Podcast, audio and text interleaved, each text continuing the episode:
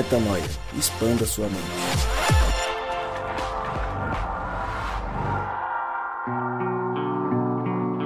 Sim, sim, sim! Seja muito bem-vindo, seja muito bem-vinda a mais um podcast Metanoia. Chegamos ao podcast Metanoia número 341.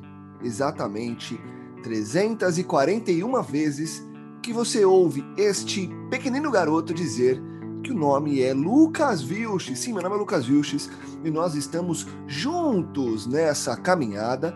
Lembro você, como sempre faço, que o podcast Metanoia padrão, esse episódio que sai todas as terças, vai ao ar já há seis anos, como eu disse, às terças-feiras. Mas você tem mais duas vezes metanoia na semana. Você tem o que Cristo oferece, ele é, e você tem o Na Estrada. Então são três episódios de metanoia todas as semanas, com temas diversos, com reflexões diferentes, só que, em todos os casos, muita, mas muita expansão de mente.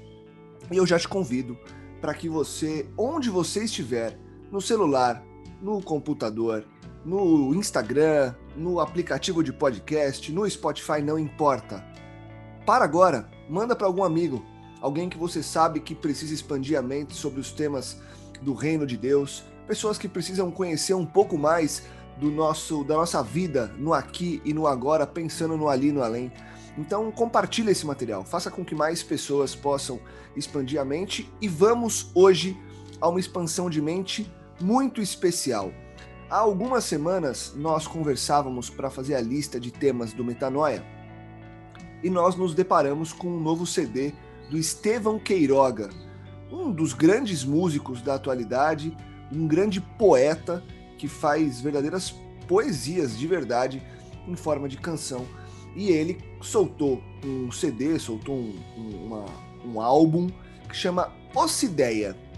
E nós resolvemos pegar algumas das letras das quais ele trata nesse CD, para conversar aqui sobre essas canções. E a gente falou no episódio 329 sobre a primeira música desse álbum, que é o Amanheceu, e hoje a gente volta para falar sobre todo medo. E aí, o que te dá medo? Você tem medo de quê? Quais são os medos que acabam norteando suas tomadas de decisão, a sua vida? É mais ou menos por aí. É mais ou menos esse o tema do qual vamos falar hoje. E eu te convido para um dia de muita expansão de mente depois que eles se apresentarem e derem aqueles cinco centavinhos sobre o tema de hoje. Fala galera, graça e paz, Rodrigo Maciel por aqui. O medo pode ser inevitável, mas temer é uma escolha. Fala galera, aqui é o Gabriel Zambianco e todo medo é medo de morrer, até o medo de gravar essa entradinha aqui. Que entradinha lascada, viu, das ideias. Oi, eu sou a Mari. Pensar não é viver e ter medo não é temer.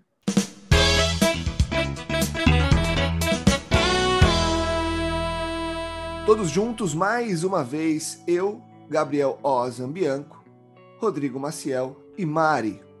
E hoje, por ordem do sorteio que nós fizemos ao vivo na televisão, com anuência da Caixa Econômica Federal, quem começa falando é Gabriel Zambianco. Ó, oh, Gabriel. Gabriel, seguinte, todo medo de Estevão Queiroga. Ó o Gabriel correndo. Gabriel abriu a câmera, Gabriel tava dando uma volta em casa, tá com um cachorro no colo. É assim que funciona. Para você saber. Pra... Parado, vou, vou contar um bastidor. Pode falar. Vou contar um bastidor para você. Nós gravamos online, cada um na sua residência, cada um no momento, é, no local onde está. O Rodrigo, às vezes, viajando pelo Brasil, a Mari também, eu, às vezes, em algum lugar diferente. O Gabriel sempre em casa carregando o cachorro no colo. E o Gabriel nunca começa falando. Por quê?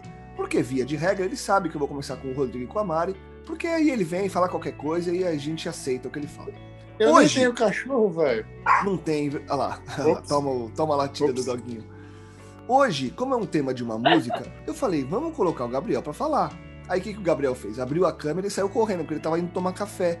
Ele ia ficar ouvindo a gente, fazendo café, para depois participar do podcast Metanoia. Mas Olha lá, falei, ele tá fazendo arroz. São agora 8 horas da manhã e ele tá fazendo arroz.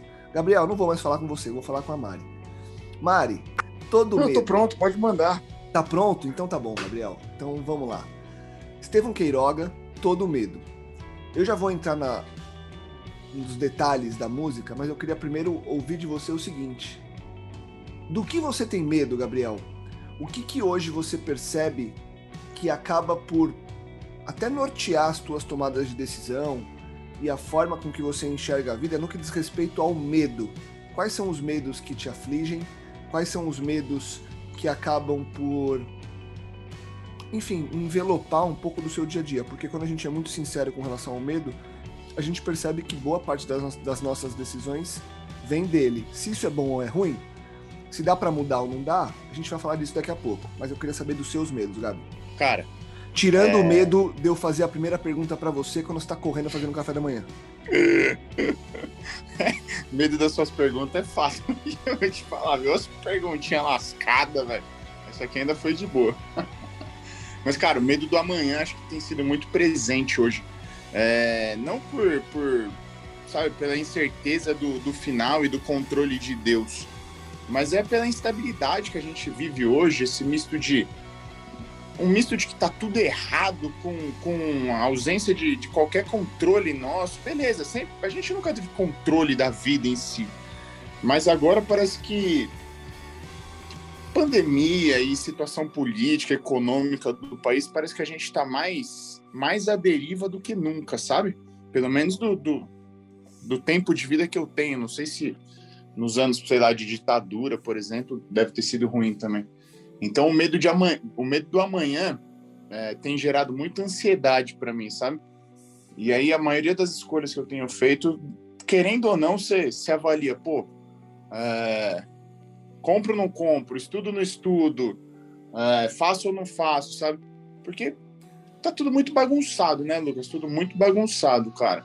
Então, esse daí tem sido meu maior medo ultimamente. Boa.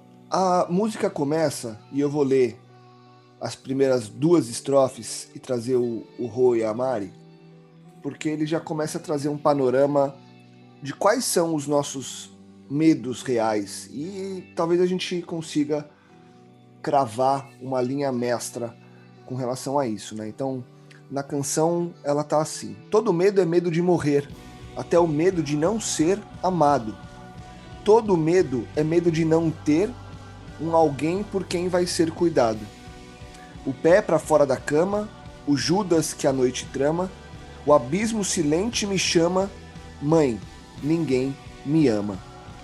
Rô, aí ele já trouxe duas percepções importantes: o medo da morte e o medo da não relação, da falta de relação, da falta de amor, da falta de cuidado. Então, talvez o medo da morte e o medo da solidão. E eu percebo que a gente vai é, aprofundar na letra, e não só na letra, porque a letra é só um- uma baliza para a gente discutir sobre a nossa caminhada, né? O medo da morte e o medo da solidão acabam realmente sendo dos principais medos que a gente tem e que acabam nos, muitas vezes, nos travando e muitas vezes nos movimentando a fazer certas coisas. Mas estão entre os principais medos que o ser humano tem e que acabam, inclusive, muitas vezes, nos afastando de uma vida mais saudável e de uma vida mais conectada por Deu- com Deus, porque a gente gasta muito tempo com o olhar para isso, né? É, como é que você enxerga esse começo da música e como que você vê esses, entre aspas, principais medos que a gente tem na nossa jornada? Fala, Lucão, graça e paz, todo mundo da mesa aqui, Gabriel Zambianco, Mário Moraes e Espírito Santo que tá com a gente aqui também. Ah, cara, eu acho que o medo de morrer, ele fala muito de uma de uma estranha fidelidade que a gente tem. Já falamos sobre isso aqui é, no Metanoia, quando a gente, pelo fato da gente perceber, a gente conseguir observar com os nossos olhos que as pessoas morrem, que as pessoas envelhecem, que as pessoas adoecem, a gente cria uma estranha fidelidade ao que os nossos olhos conseguem ver e, por consequência, a nossa fidelidade a essa morte, por, por ter tanta convicção de que ela vai acontecer em algum momento, a gente desenvolve um medo. Né? Um medo de morrer. E esse medo de morrer fala desse medo de envelhecer e o medo de adoecer, né? Que todos os medos vão desembocar no medo de morrer, que é até a proposta da música, né? Que todo medo é um medo de morrer. Então, é, o medo, o próprio medo de não ser amado, né? Como ele coloca aqui, o medo de não ter ninguém, é, de não poder ser cuidado por ninguém, é, dá aquele desespero de tipo assim, se eu passar mal e não tiver ninguém aqui, né? Inclusive no meu momento de solitude, aquela semana que eu fiquei no, na roça, é, me passou um certo medo pelo coração nesse sentido assim, falar, cara, tô aqui no meio do mato, velho, se eu passar mal aqui, ninguém vai estar tá aqui para me acudir, eu tô lascado, velho. Peso 110 quilos, como é que eu vou fazer, velho? Eu ficava pensando assim, né? Então, são medos que passam pelo coração da gente, muitas vezes eles estão é, é, diretamente ligados ao medo de morrer.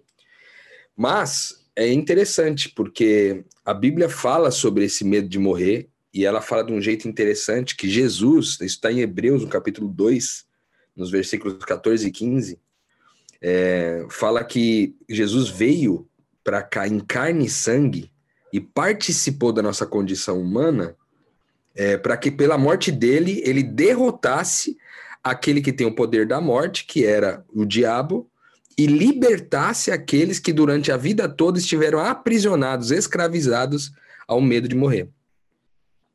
Ou seja, é, há uma, uma, das salva, um, uma das frentes, uma das faces da salvação que Jesus nos traz, é, não é só a, a salvação da morte eterna, mas é também a salvação do medo de morrer, velho. E a salvação do medo de morrer, ela é ela é a grande libertação do ser humano. Porque, como ele diz aqui no próprio texto, ele diz: o cara estava toda a vida escravizado ao medo de morrer. Por que, que o medo de morrer nos escraviza? Né?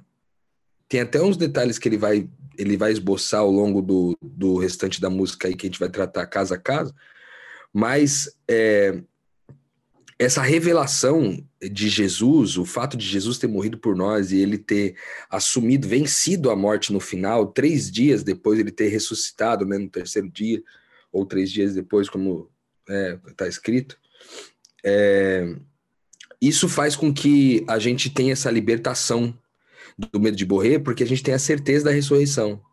Então a salvação que Jesus proporciona para nós, ela alcança outros níveis que não só a salvação da morte eterna, né? Como muitas vezes a gente é condicionado a aprender, a ouvir, a entender. Então, ser salvo é também ser salvo do medo de morrer. E ser salvo do medo de morrer é ser salvo de um monte de consequências desse medo, como, por exemplo, a ansiedade, a depressão. É... No fim, cara, todas essas doenças psicológicas, elas também têm uma raiz no medo da morte. E essa salvação, então, desfrutar da salvação em Jesus, mano, é desfrutar desse, dessa libertação também de todas essas doenças. É lógico que, tipo assim, às vezes tem alguém escutando a gente aqui e que vai achar que, tipo, o que eu tô dizendo pode é, significar que se o cara ele, tá, ele tem depressão, ansiedade, não sei o que, ele não tem Deus. Eu não tô dizendo isso né? Porque existe a nossa, a, existe uma, uma depressão e uma ansiedade que é fora do nosso controle, muitas vezes, porque ela é só sintomática de uma coisa é, mais profunda. É, então, eu não estou dizendo que a pessoa que, que isso não tem Deus, eu estou dizendo que Deus é, de fato, a solução para todo mundo que tem medo de morrer. E se o medo de morrer for a causa da sua depressão, da sua ansiedade, como em grande caso dos, dos casos é, é, se você mergulhar nessa compreensão, não quer dizer que é mergulhar que você mergulhar em ter Deus, mas é mergulhar nessa compreensão, você vai ser salvo do medo de morrer. Então, eu acho que esse texto ele, ele abre para a gente já várias possibilidades aqui durante a música, para que a gente compreenda que todo medo da morte foi vencido por causa de Jesus. Uma vez que a gente crê nessa mensagem, crê nessa consciência, a gente tem um santo remédio para curar a gente dessas doenças psicológicas aí.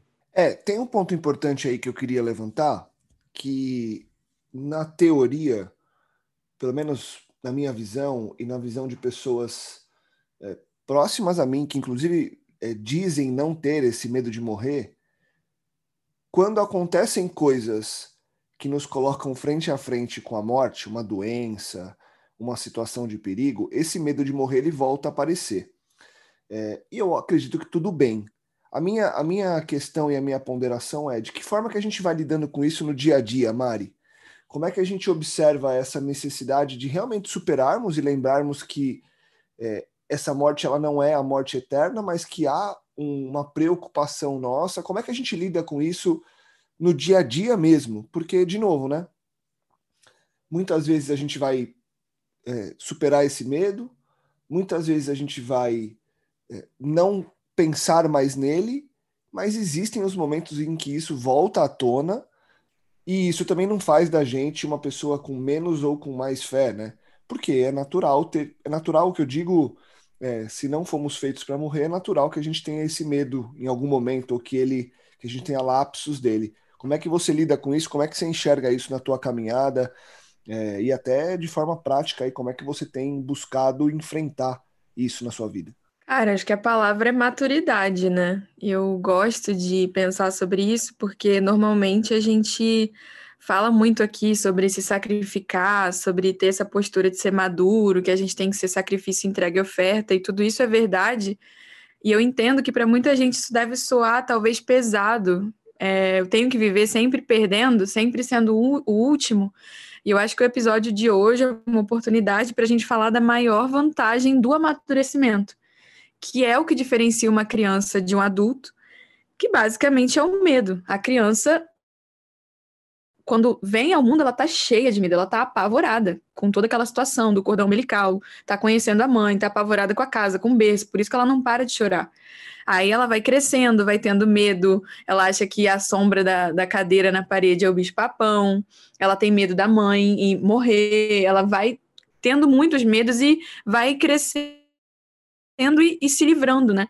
Da mesma forma, no Evangelho, a gente começa cheio de medos e vai se tornando pessoas destemidas. E eu acho que essa é a grande vantagem da maturidade. Você, aos olhos humanos, perde muita coisa, mas ao mesmo tempo você ganha a capacidade de viver com muito menos medo. E isso é uma vida de paz, assim, muito melhor. Acho que a oportunidade de falar da grande vantagem também de tudo, de perder tudo que a gente fala aqui para ser perdido. Mas indo mais diretamente à sua questão prática, Lucas, eu acho que está mais que claro, é, e isso não, não só o evangelho fala, né? Os, o, os grandes gurus, hoje está muito em voga isso, de que ninguém que não dominar propriamente vai sobreviver nesse sistema. Isso é um pressuposto hoje, você cuidar da sua mente, porque é a tua mente que vai definir os frutos físicos. Não dá para levar a vida bangu achando que você vai conseguir é, ir respondendo às demandas que, que a sociedade te coloca,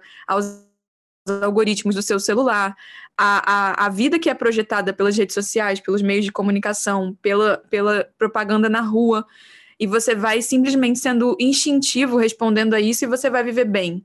As pessoas que estão conseguindo minimamente é, se posicionar, né, e não literalmente morrer, seja de, enfim, questão, questão de suicídio, saúde mental, ou próprio Covid por aí, são pessoas que têm conseguido se manter estruturadas mentalmente. E aí, é, eu acho que esse compromisso com a própria mente, em colocar verdades na própria mente num mundo que joga lixo na sua cabeça o dia inteiro, mentir o dia inteiro, que você não é suficiente, que você não é ninguém, que você precisa performar, performa, performa, é, é a coisa mais prática para viver uma vida liberta desse medo. Então, ter um estilo de vida sabendo que, que, é, que a tua responsabilidade sobre a tua mente vai governar toda a tua vida, e dentro dessa responsabilidade, tudo que a gente fala aqui e, e vive é produzir conteúdo para que você possa colocar Cristo na sua mente, é o pressuposto mais prático para colocar em prática aqui, para pressuposto prático para colocar em prática, é verdade, para vivenciar essa falta de medo que a gente propõe no episódio de hoje, né? Boa. Mari, antes do Gabi falar, é, momento dicionário regional. O que significa para quem não é do Rio de Janeiro, Mariana, levar a vida a Bangu? Ah, boa. Desculpa, gente, às vezes eu uso umas dessas, eu tento, mas eu não consigo. É tipo assim, meu, vou levantar aí, eu não vou pensar sobre isso, não. Ah, roupa que me dão vista, a coisa que me dão. É, é você não pensar sobre as coisas, é você viver instintivamente, digamos assim. Legal. Eu imagino de onde tenha surgido isso, imagino que as pessoas de Bangu não devam é, ser muito felizes com relação a isso, né? E orgulhosas, porque me parece uma coisa meio tipo, ah, tanto faz. Se você é de Bangu, não, Bangu, eu, eu te, te amo. eu, todos te amamos, Deus te ama. E se isso é mentira, vocês mandem uma mensagem para Mariana, beleza? Bangu à parte, fala, Gabi, segue aí no tema. Cara, é, eu acho que assim, Lucão, na hora H, mano, na hora H mesmo, você falou, pô, é difícil, né, não ter, não ter medo, né? Eu acho que fica o grande exemplo da vida de Cristo, que a hora que tudo aconteceu, a hora que o plano estava nos seus finalmente lá, ele fala, pai, se, se possível for, afasta de mim esse cálice. Contudo, não seja como eu quero, mas como sim tu, mas sim como tu queres. Eu acho que é, ex existirão situações em que o medo vai se instalar e a gente não não vai viver essa esse morrer é lucro, né? A gente talvez guie uma vida de pensamento que morrer é lucro, né? Mas na hora H, eu acho que você vai dar aquela titubeada porque não tem como, porque é racional, porque, enfim. Mas a questão é que não termina na hora H. Termina exatamente na, na racionalidade e fala, pô, peraí, mas Deus tem o controle de todas as coisas. É, os planos são de Deus. E tem um ponto aqui na música que é muito louco para mim, que essa o Judas que a noite trama, sabe? E a, e a história de Judas é, é mais ou menos essa, porque na hora H, infelizmente, ele esqueceu do amor de Deus, né? E ele acaba é, é, se suicidando por um erro que estava escrito, por um erro que Deus ia perdoar, sabe? Não tem, não tem pecado que afaste o amor de Deus de mim, cara. Não tem pecado que seja maior do que o amor de Deus, entendeu? Então acho que a situação é exatamente essa. Tipo, a gente tem que é, relembrar e talvez só uma vida, uma vida, uma caminhada, entendendo e, e, e internalizando o pensamento de que morrer com Cristo é sempre lucro, vai me levar a, uma, a, um, a um final diverso do de, do de Judas e não morrer é, é, não conhecendo esse amor de Deus ou esquecendo o amor de Deus, saca? Mas que, que é difícil, cara, somos humanos, no final das contas, somos humanos. E essa é a dualidade que Cristo deixou registrada aí pra gente. Essa dualidade vai levar a gente a achar né, que não está sob o controle de Deus mas que a gente se relembre. Cara, uma das coisas belas, assim, da, da arte, né, da poesia, é que você consegue tirar várias interpretações da mesa, do mesmo trecho, né? E cada um acaba interpretando do, eh, do jeito que comunica com a sua vida como um todo, né? Esse lance do Judas que o Gabriel citou, é, me fez pensar em duas possibilidades aqui de interpretação, pelo menos. Esse Judas que a noite trama, podendo ser a gente que tem medo de ser traído né? O medo de ter Judas à nossa volta, né? De ser traído por pessoas que a gente ama, porque ele vem num contexto em cima, né? Na primeira estrofe ele vem num contexto falando sobre é, o medo de não ter ninguém, de não ser amado, etc. E por consequência, o medo de ser traído e perder aquele que eu achava que me amava, né? Mas também tem a segunda possibilidade, que é aquele que com medo trai. Trai por conta do medo, né? E isso vai falar de uma máxima interessante. É, pra gente aqui que trabalha com reconciliação, cara, sempre o medo é uma, uma causa importante a ser tratada no, no processo. O cara que tá traindo tem medo. E o cara e a outra pessoa que tem medo de trair também cultiva o medo, ou melhor, o medo de, de ser traído também cultiva. São medos diferentes que levam a atitudes diferentes. Mas sempre a raiz é o medo né? E essa grande. Eu acho que o, é, a gente que vive a missão de Deus, se propõe a viver a missão de Deus, eu acho que essa é uma informação extremamente valiosa. É, são duas coisas que a gente trabalha sempre nas reconciliações: é o medo e a mentira, né? substituindo a mentira pela verdade. Então, a gente substitui o medo pelo amor, ou pelo amar, a gente costuma dizer isso, e, e a mentira pela verdade. São sempre duas coisas que caminham muito juntas. Mas nessa, nesse trecho específico de Judas aqui, eu gostei muito dessa, dessas duas possibilidades, porque Judas traiu por medo, né?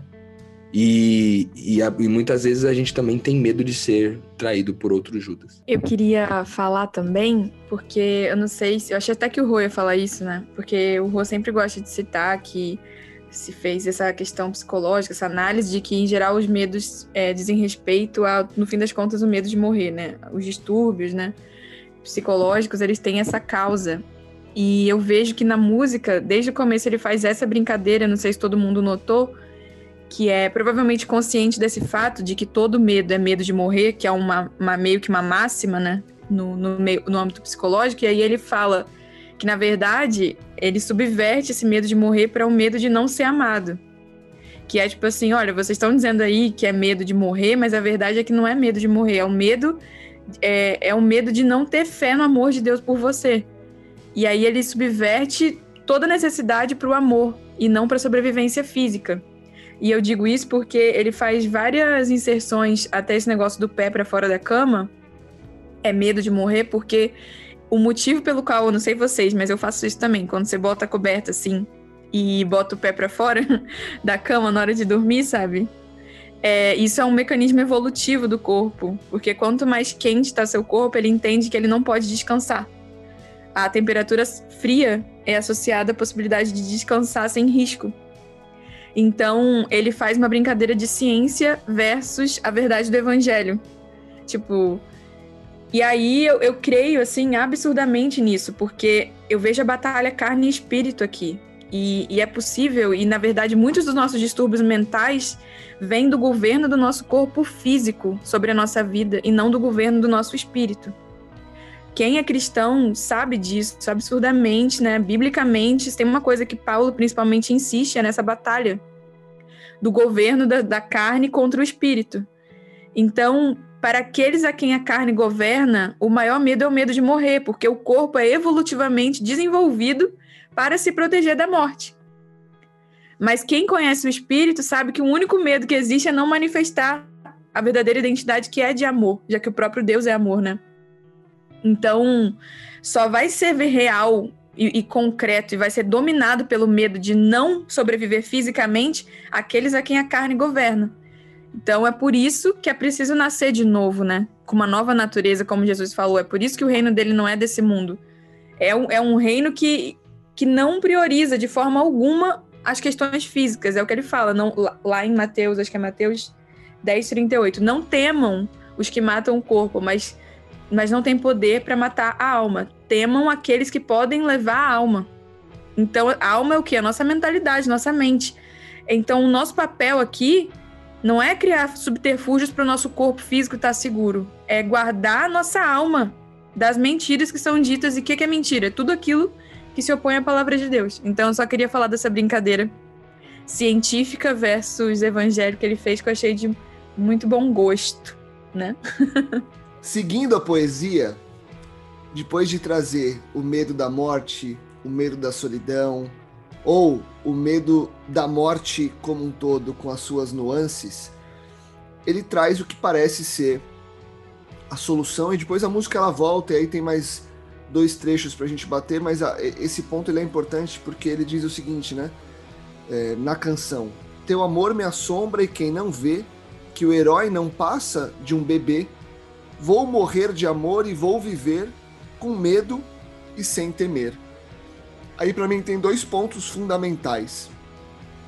O que para mim parece ser a relação com Deus e esse amor que supre tudo e que faz com que a gente viva bem, e em paralelo a questão do ter medo e viver sem temer.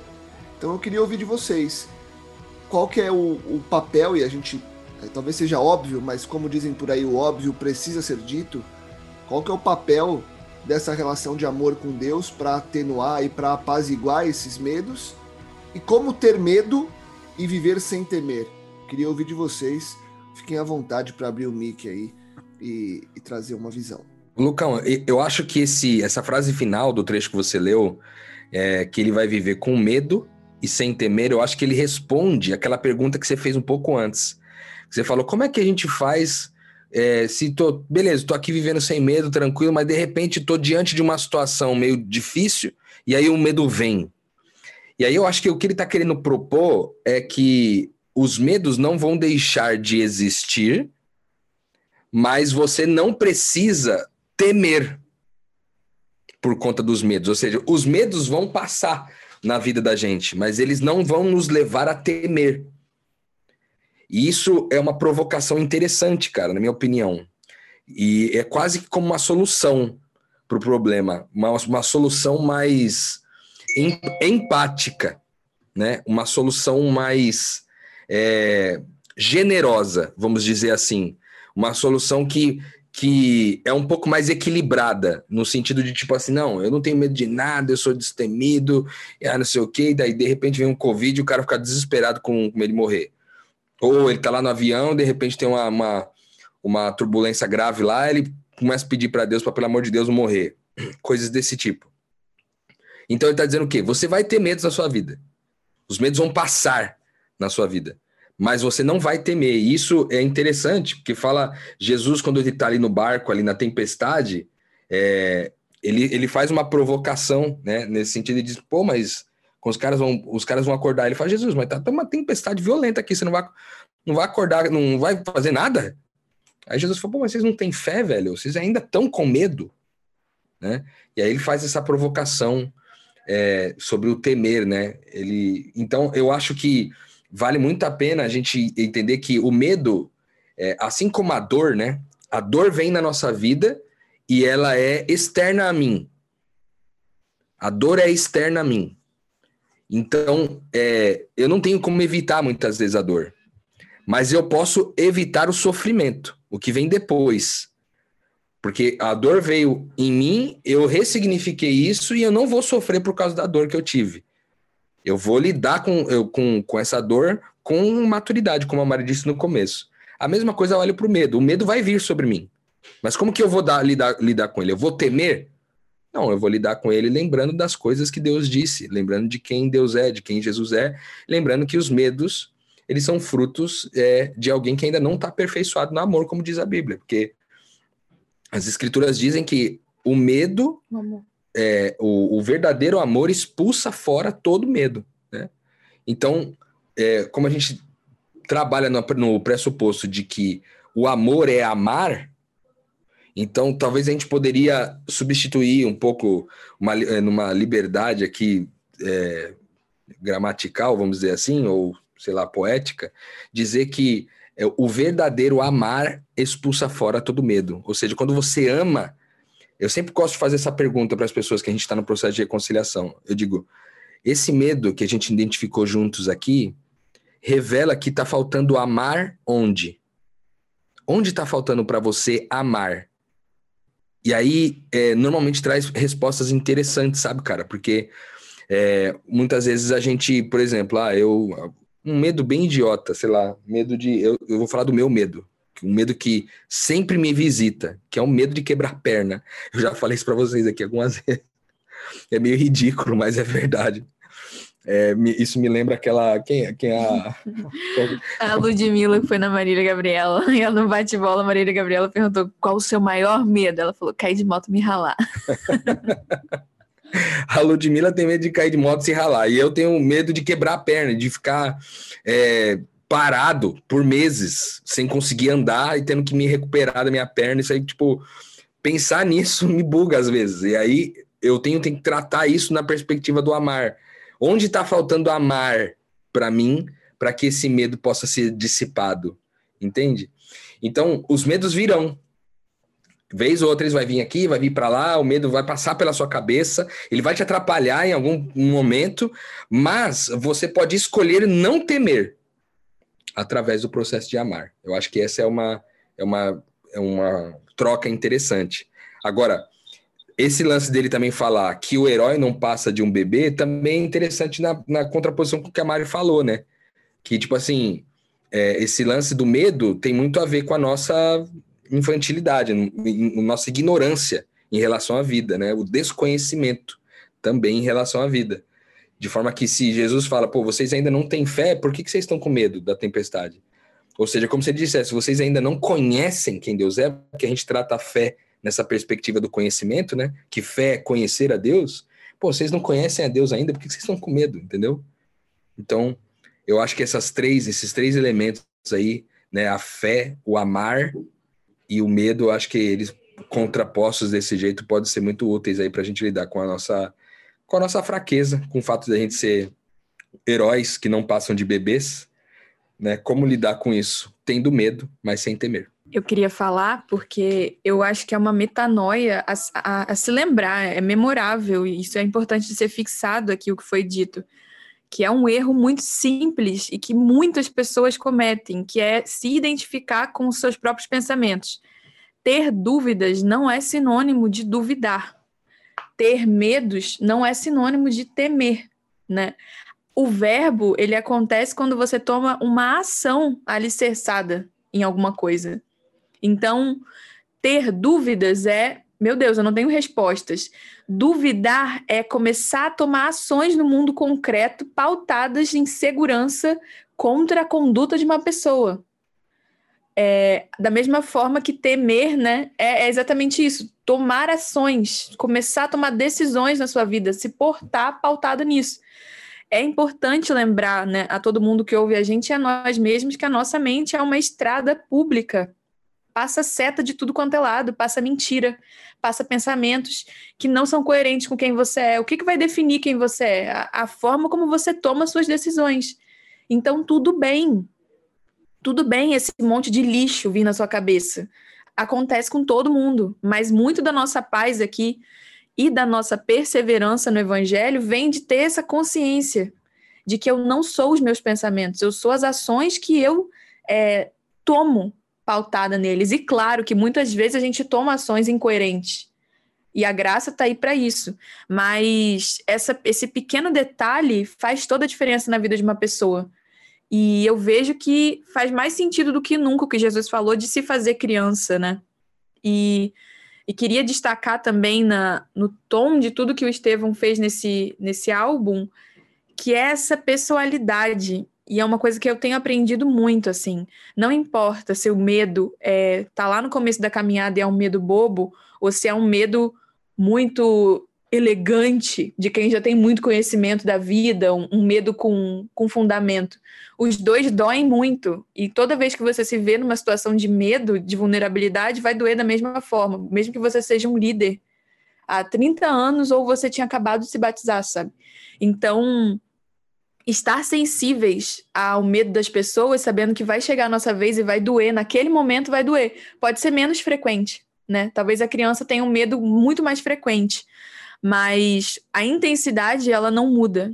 E então essa essa sensibilidade que o Estevão teve na letra de se colocar na posição de criança e ter carinho e ter afeto e, e tratar a respeitar, né, a situação que as pessoas estão, a, a, comida, o alimento sólido, a hora de dar leite, a hora de dar alimento sólido é importante, porque todo mundo vai passar por essa tentação.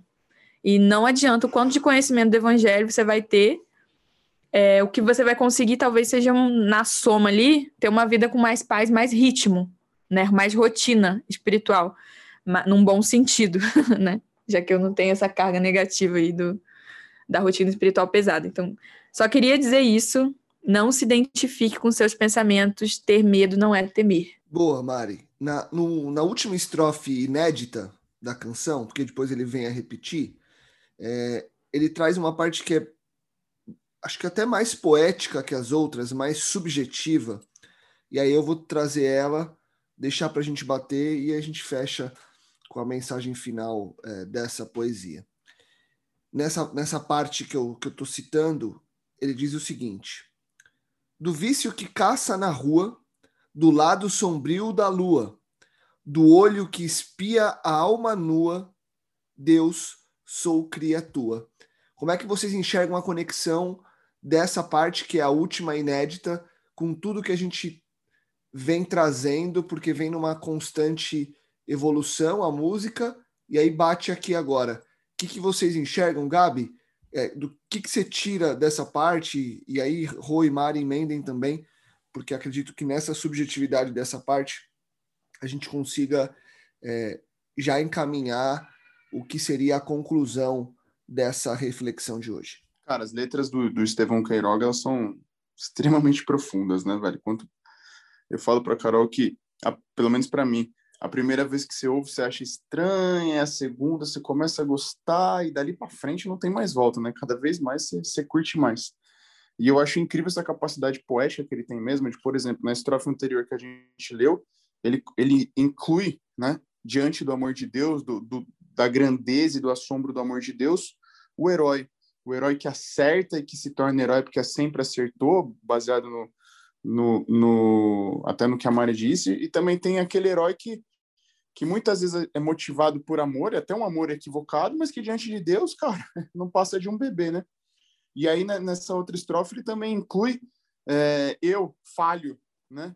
Eu que, que muitas vezes estou aí na, caçando meus vícios na rua, eu que, que convivo só com o meu lado sombrio, enfim, é, também estou incluído nesse amor de Deus que não tem escapatória, né, cara? É, é algo que realmente acho que quando a gente é, se torna ciente, consciente desse amor, a gente se vê de fato como um bebê, é, tanto no sentido de não ter a menor capacidade de se defender desse amor, quanto por ser é, é por ter esse amor direcionado a nós, né? Então, cara, é um negócio muito sinistro a gente pensar no amor de Deus e, e aí eu volto lá para para a estrofe anterior ou para da frente vai falar sobre, que é o lance que depois que você, você entende esse amor assombroso, cara, só te resta morrer, né? Morrer para o seu eu, morrer você mesmo diante desse amor e por consequência viver, né, Lucão? Que aí sim começa a vida. E, e por vida igual a Mari disse, não não não é a ausência de, de medos e, e de pensamentos aleatórios que não reflitam esse amor, mas é, é, é, a consequência das escolhas, né? Acho que esse que é o que é o mais louco de, de conhecer o amor de Deus, sabe? É ter a, a oportunidade de escolher tudo na sua vida baseado e a partir desse amor. Lucas, esse esse trecho que você falou lá em cima, que ele parece ter ido para um outro nível nessa estrofe, né? De subjetividade, eu gostei muito dessa inversão que ele fez, né? Porque ele vem tratando de coisas de coisas bem objetivas, assim, e de repente ele lança umas coisas meio estranhas, parece que é meio estranho. Tipo, do vício que caça na rua, é, do lado sombrio da lua, do olho que espia a alma nua.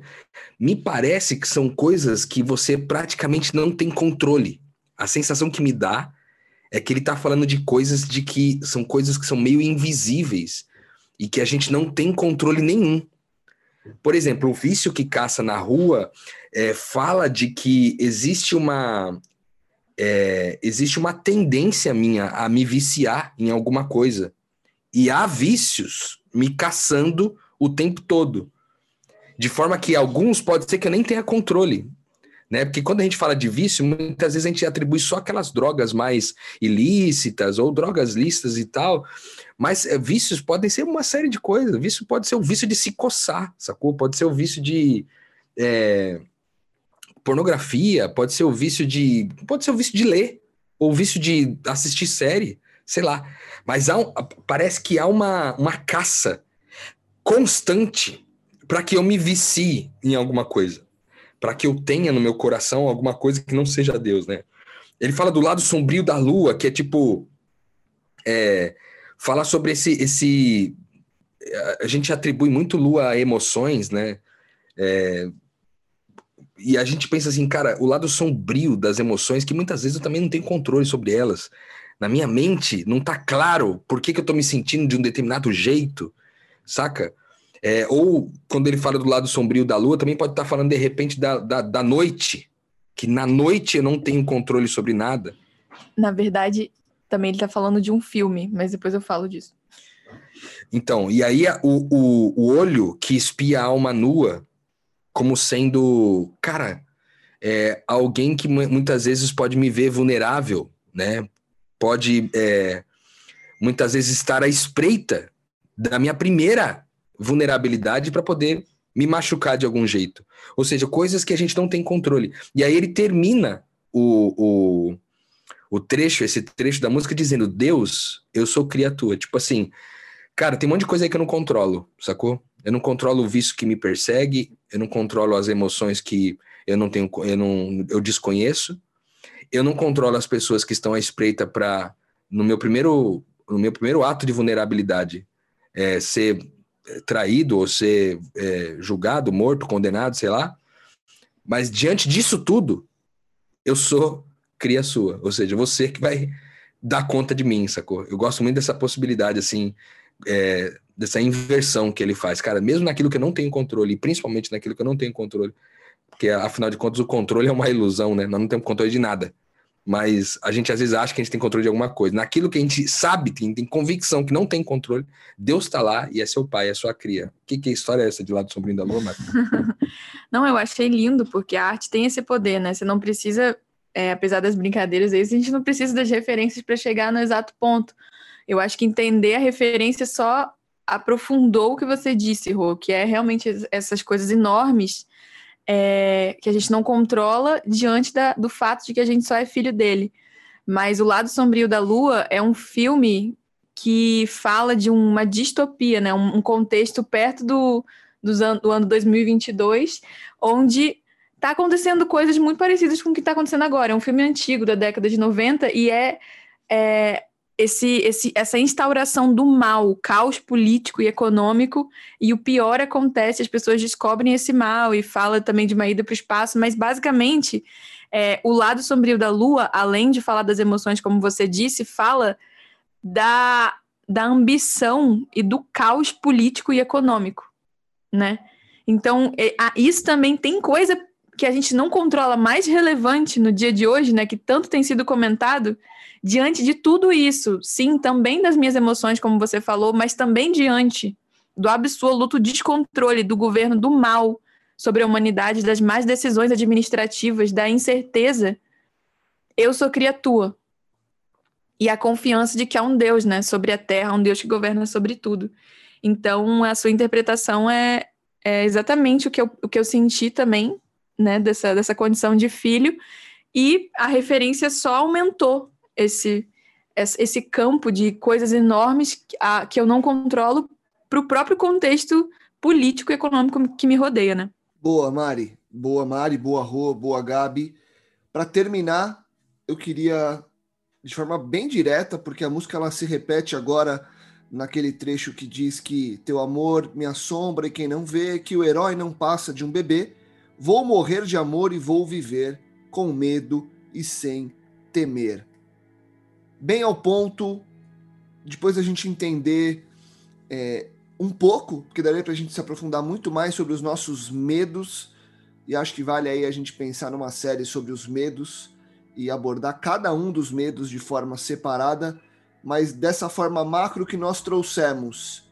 Como é que nós ficamos? Como viver com medo e sem temer? Como conseguir, na prática mesmo do dia a dia, deixar tudo na mão de Deus e lembrar que somos cria dele e que por sermos cria dele temos uma identidade, uma identidade que nos garante a vitória ao final.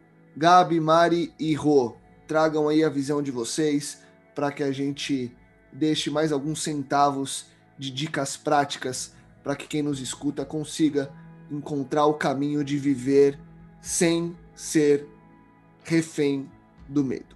Cara, acho que é muito no, no esquema também de ser de fiel no, no pouco, no muito te colocarei, sabe? É um exercício de, diante dos pequenos medos, né? Já tentar entender, das pequenas situações, tentar entender qual é a vontade de Deus, né? De que forma Deus tem se manifestado, qual é a oportunidade que você vai ter a partir daquilo. Igual o Rô trouxe aí, é onde eu devo amar, saca? É, perdão. Porque se a gente não exercer esse relacionamento com Deus não vai ser diante de uma situação drástica, catastrófica, que milagrosamente a gente vai, vai, vai compreender a Deus. Óbvio, sempre há a possibilidade né, de compreensão de Deus, né? Mas eu, tô, eu quero dizer o seguinte: a gente não pode é, deixar para desfrutar o privilégio de conhecer a Deus também né, pela ausência de medo, pelo controle das nossas emoções nas mãos de Deus, colocar nas mãos de Deus as nossas emoções, os nossos medos, é... lá pro final. A gente tem que viver esse privilégio a partir de agora, cara. Então, assim, o medo a gente vai sentir mesmo, não tem como.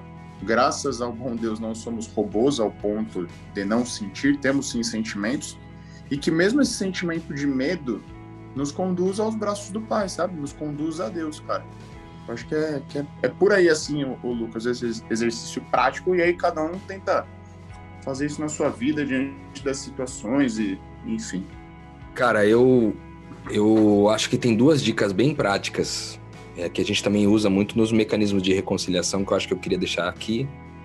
É, quando é, a gente fala sobre o, o, verdadeiro amar expulsa fora todo medo, então, por exemplo, eu tô com medo de perder o emprego nesse momento. Um exemplo bem prático. Ah, tá tendo um corte lá na minha empresa, eu tô com medo de perder o emprego. Então, cara, a primeira atitude é: quem eu posso amar agora? Quem eu posso amar primeiro? Quem eu posso amar no contexto do meu trabalho mais e melhor? Não quer dizer que amar essas pessoas vai garantir que você não perca o emprego, mas vai garantir que você não tema diante do medo de perder o emprego. Então, é, quem eu posso amar lá? E de repente, se você não encontrar resposta sobre quem eu posso amar mais lá, o que provavelmente vai ser um pouco difícil, porque sempre tem bastante gente envolvida nesse processo, você pensa em amar outras pessoas fora de lá. Mas o simples fato de se envolver no amar vai livrar você do medo, de qualquer medo. Porque enquanto você está ocupado em amar mais e melhor alguém, o fluxo, o espírito está fluindo, o rio está fluindo a partir de você. E esse é como se se esse rio, se essas águas que passassem por nosso corpo, por nossa mente, como se elas fossem curando, sabe? Como se elas fossem águas terapêuticas, que vão tirando tudo aquilo que é medo, insegurança, antipaz de algum jeito. Então essa é a dica 1. Um. Ame. Quem eu posso amar mais agora? Em que circunstância eu posso amar mais e melhor agora? Essa é a primeira coisa. E a segunda é, partindo de uma convicção de que todo medo é baseado numa mentira, é tentar identificar qual mentira é essa a partir do que a gente chama de crivo do Cristo. Ou seja, eu olho para Cristo e vejo, Cristo é medo de perder o emprego? Não, Cristo não, é, não tem medo de perder emprego. Então eu também não tenho medo de perder emprego. Então eu substituo a verdade, a mentira que antes eu estava crendo que era. A mentira é você tem medo de perder o emprego. Não, isso não é verdade, porque Cristo não tem medo de perder emprego. Se Cristo não tem medo de perder emprego, eu também não tenho medo de perder emprego. Entende? E às vezes você vai precisar amparar isso em, alguma, em algum texto das escrituras. Aí vale uma pesquisa, né, para te ajudar nesse processo. Mas só de pensar na pessoa de Jesus Cristo já é suficiente para você pensar, saber que Cristo não tem medo de perder emprego. Então, isso eu acho que essas duas dicas são extremamente práticas. Combater a mentira, porque todo medo é baseado numa mentira. Combater a mentira substituindo com a verdade. E segundo, que é amar alguém mais e melhor no contexto que você é, desenvolveu, que você identificou esse medo aí. O conselho que veio no meu coração, é, eu acho que o Rô já falou dessa, dessa parte essencial da mentira e da, da reconciliação, é desiste, desiste da máscara, desiste da casca, volta a ser criança. Isso vai doer no começo, você vai talvez se expor, ser vulnerável, vai a, a, a, rejeição vai, vai te afetar como afeta uma criança, a instabilidade vai te afetar como afeta uma criança, mas é melhor ter um crescimento sustentável que começou de uma natureza pura diante de Deus do que você man manter essa banca, né, de que não está vulnerável a nada. Então, o processo de se libertar dos medos vai começar da sua condição infantil, de se assumir coração mole, se assumir leve, se assumir criança. Como Jesus falou, que ninguém vai, vai entender o reino de Deus, vai conhecer o reino de Deus, se não é, nascer de novo, enfim, tiver um coração de criança. Então, dá essa dica da, da leveza. Começa do começo. Sinta o medo e na verdade, não tome decisões. Coloque, se coloque na posição de criança no, no, seu quarto, no secreto, que isso vai te dar um crescimento espiritual sustentável. Talvez não performático no começo, mas certamente sustentável. Boa. Legal, Mari. Legal, Rô. Legal, Gabi. acho que a gente consegue deixar uma parte subjetiva sobre a busca de cada um para superar esses medos e ter uma vida mais próxima à vida que a gente sabe que Cristo nos convida a viver, e é uma vida de processo, né? E a gente aproveitar o processo e lembrar que a caminhada ela é contínua e a gente precisa é, dar vazão a essa continuidade da caminhada. E de forma prática, além da subjetividade, vocês deixaram é, elementos importantes para que cada um possa tomar suas conclusões e começar a buscar essa vida que seja mais fluida, menos cheias de obstáculos, esses obstáculos que acabam sendo criados por nós mesmos, né? Muitas das vezes o medo é criado por nós mesmos e então a gente, se nós criamos, entre aspas, nós temos a força para suprimir e continuar seguindo rumo a uma vida mais conectada, mais plena e mais em paz. Afinal de contas, o medo acaba tirando, acaba tirando a nossa paz e não é dessa forma que a gente quer viver como filhos de Deus no aqui no agora. Obrigado Mari, Rui, Gabi, obrigado a você que nos escuta. Escute esse som, acesse as plataformas de música, acesse o YouTube, enfim, procure Todo Medo de Estevão Queiroga e reflita também sobre esta poesia escrita por ele. Semana que vem a gente vai voltar com muito mais metanoia, com muito mais expansão de mente. Eu deixo aquele convite no final de episódio, compartilhe, divulgue ajude que mais pessoas possam expandir a mente. Voltamos e estaremos juntos na próxima semana. Um abraço e até mais. Metanoia, expanda a sua mente.